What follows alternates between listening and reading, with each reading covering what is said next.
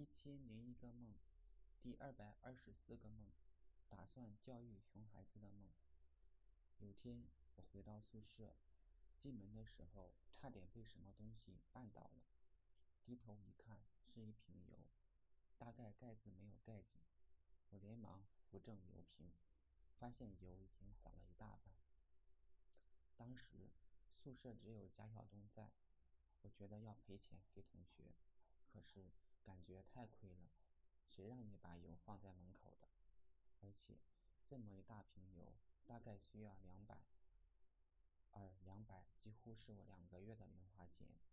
等了好多天，也没有人提起油瓶的事，而且快放假了，我就彻底不想赔钱了。放假之前总是乱乱的，经常丢东西，那同学只能自自认倒霉了。回家以后，老婆说他现在开车很牛了。我说你懂不懂交通规则？他说你考我呀。于是我想起前几天看的讲交通规则的小视频，拿起一根树枝在地上画了起来。然而我对视频的细节记不清了，大意是讲一个没有红绿灯的路口，直行车辆和左右两侧的拐弯车辆行车次序问题。所以我画了一个十字路口以后，开始思考细节。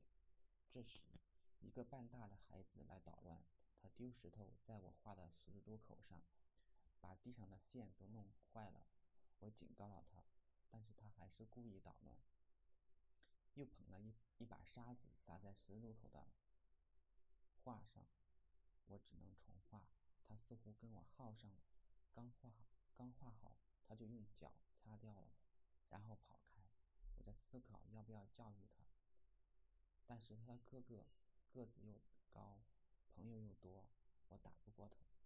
但是不教训他，感觉还是会捣乱。于是我决定下手，